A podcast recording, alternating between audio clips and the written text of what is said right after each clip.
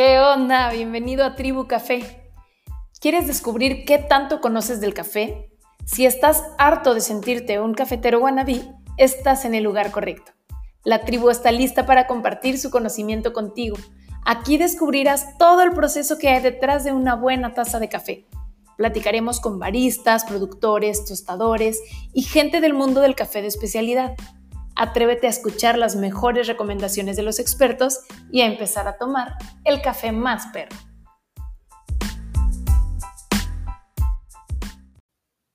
Este episodio es solo para presentarme, para que conozcan un poquito sobre el origen de este podcast y los motivos o motivadores de este. Les cuento un poquito de mí, de la historia que me trajo hasta aquí. Gracias por escucharnos y espero que a partir de ahora se sumen a esta tribu. Bienvenidos a Tribu Café.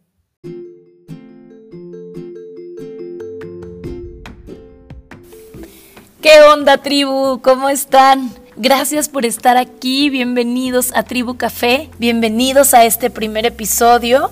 Yo soy Tania Villegas, voy a ser host de este podcast y estoy muy feliz de poder compartir con ustedes este ratito, esta información que me parece súper valiosa. Espero que la disfruten tanto como yo en este podcast. La intención es que además de pasarles algunos tips para que se tomen cafés ricos en su casa, pues podamos abrir el panorama sobre todo lo que viene detrás de una buena taza de café, sobre toda la gente que está involucrada en la trazabilidad, desde los productores, los tostadores, los baristas, los emprendedores Vamos a poder platicar con un montón de gente muy interesante y que está metida en, este mundo del café de especialidad desde hace ya un buen ratito. Mm, yo soy actriz, tengo 34 años de edad y he sido un montón de cosas que pues al final siento que se resumen todas en esto, en traerme aquí a este lugar. Siento que todos venimos con una misión, con un propósito de vida y pues a lo largo de mis 34 años yo he tratado de buscar en dónde, dónde es mi lugar, a dónde pertenezco. Soy eh, la ovejita negra de la familia, soy la hija que siempre preguntaba por qué y para qué y la que nunca ha estado de acuerdo con esa con esa forma de ir por la vida sin preguntarnos para qué. Y tampoco me ha gustado quedarme con las ganas de hacer nada. Entonces siempre he sido quien rompe como los estereotipos de pues de cualquier cosa. Yo soy de complexión muy delgada, peso 53 kilos y, me gustan un chorro las motos grandes. Tengo una motota, bueno, tuve una motota y pues siempre he sido como ese, como ese tipo de personalidad que no se detiene con un no porque no puedes, no porque es muy pesado, no porque es peligroso. También jugué fútbol americano equipada en Ciudad de México un tiempo con un, un grupo de mujeres que amo con todo mi corazón y lo mismo, ¿no? Era un lugar en donde, ¿cómo vas a jugar fútbol americano si si eres muy flaquita y te van a romper los huesos. Y bueno, pues tampoco me quedé con las ganas, también jugué, también lo amé y lo amo, me encanta el fútbol americano. Y así he sido como esa investigadora personal de las cosas que me gustan, pero siempre tratando de encontrar mi lugar. Siempre era como demasiado hippie para ser fresa, pero demasiado fresa para ser hippie, demasiado atea para ser católica, demasiado espiritual para ser agnóstica, demasiado demasiado de un montón de cosas que no cuadraban, pero al final esa es mi personalidad, esa soy yo. No me quedo con las ganas de hacer nada, me encanta estar al servicio de los demás, me encanta probarme, me encanta retarme y aunque la neta muchas veces me muero de miedo de empezar algo, pues siento que la vida es bien cortita y venimos a eso, venimos a, vivir la vida, a no regresar la vida como nos la entregaron, a usarla, porque para eso es. Y, pues en esa búsqueda llegué al café de especialidad. Ahora soy emprendedora también de mi propia barra de café de especialidad. Ya les contaré también un poco más adelante cómo me va en ese lado. Eh, yo hice teatro 15 años también. Estudié una licenciatura en artes escénicas con orientación en teatro, que pues en resumidas cuentas es ser actriz de teatro. Y también lo disfruté un montón, hice teatro callejero, hice algún tiempo también clown, también lo amé. Cada cosa que hago, siento que la hago en el momento porque la disfruto, porque me encanta hacerla y porque, pues si no, ¿para qué la estoy haciendo, no?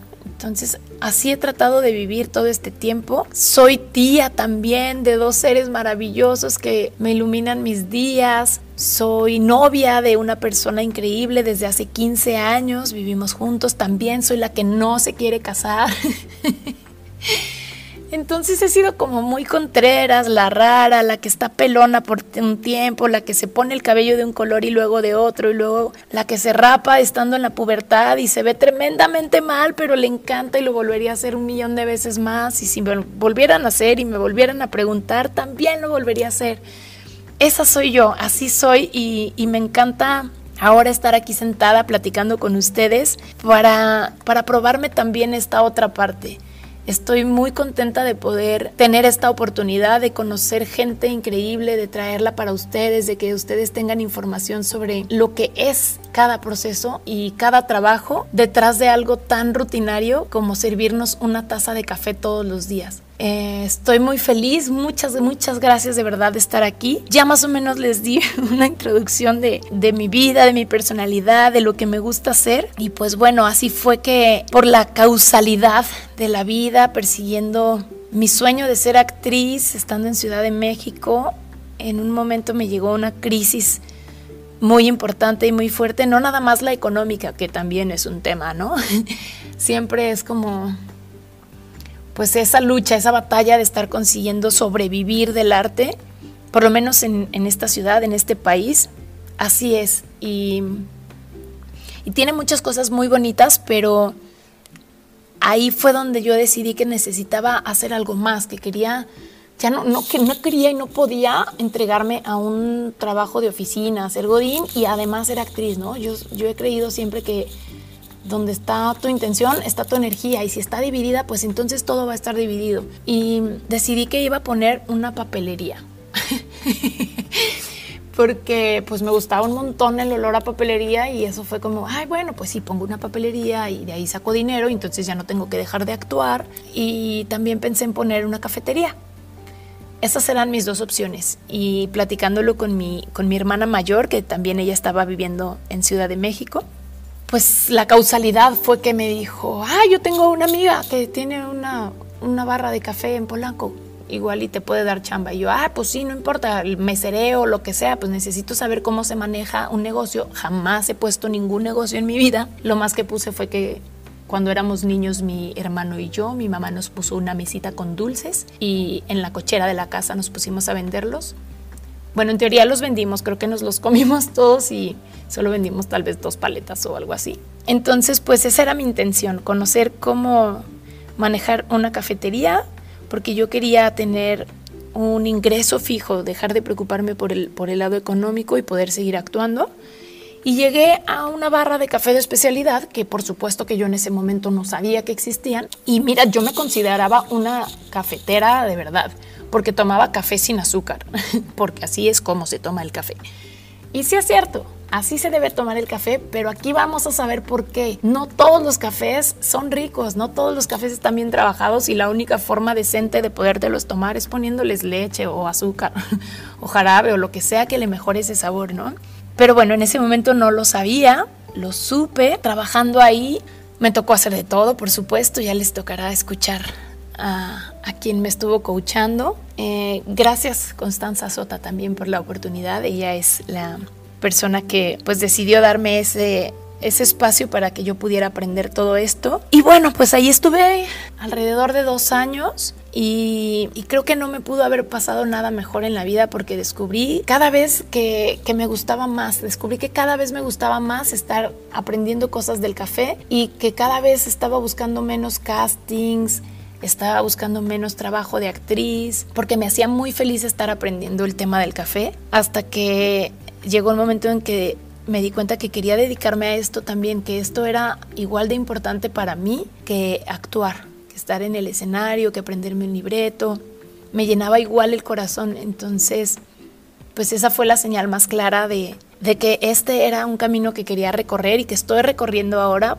porque no me quedo con las ganas de nada. Y pues bueno, así empecé a aprender de todo esto y ahora se los quiero compartir.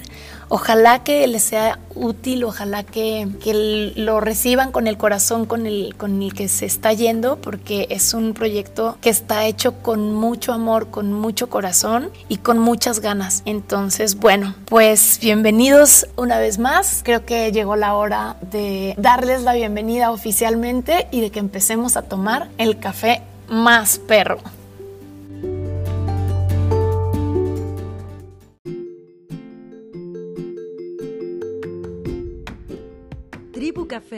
El podcast de la barra del cholo.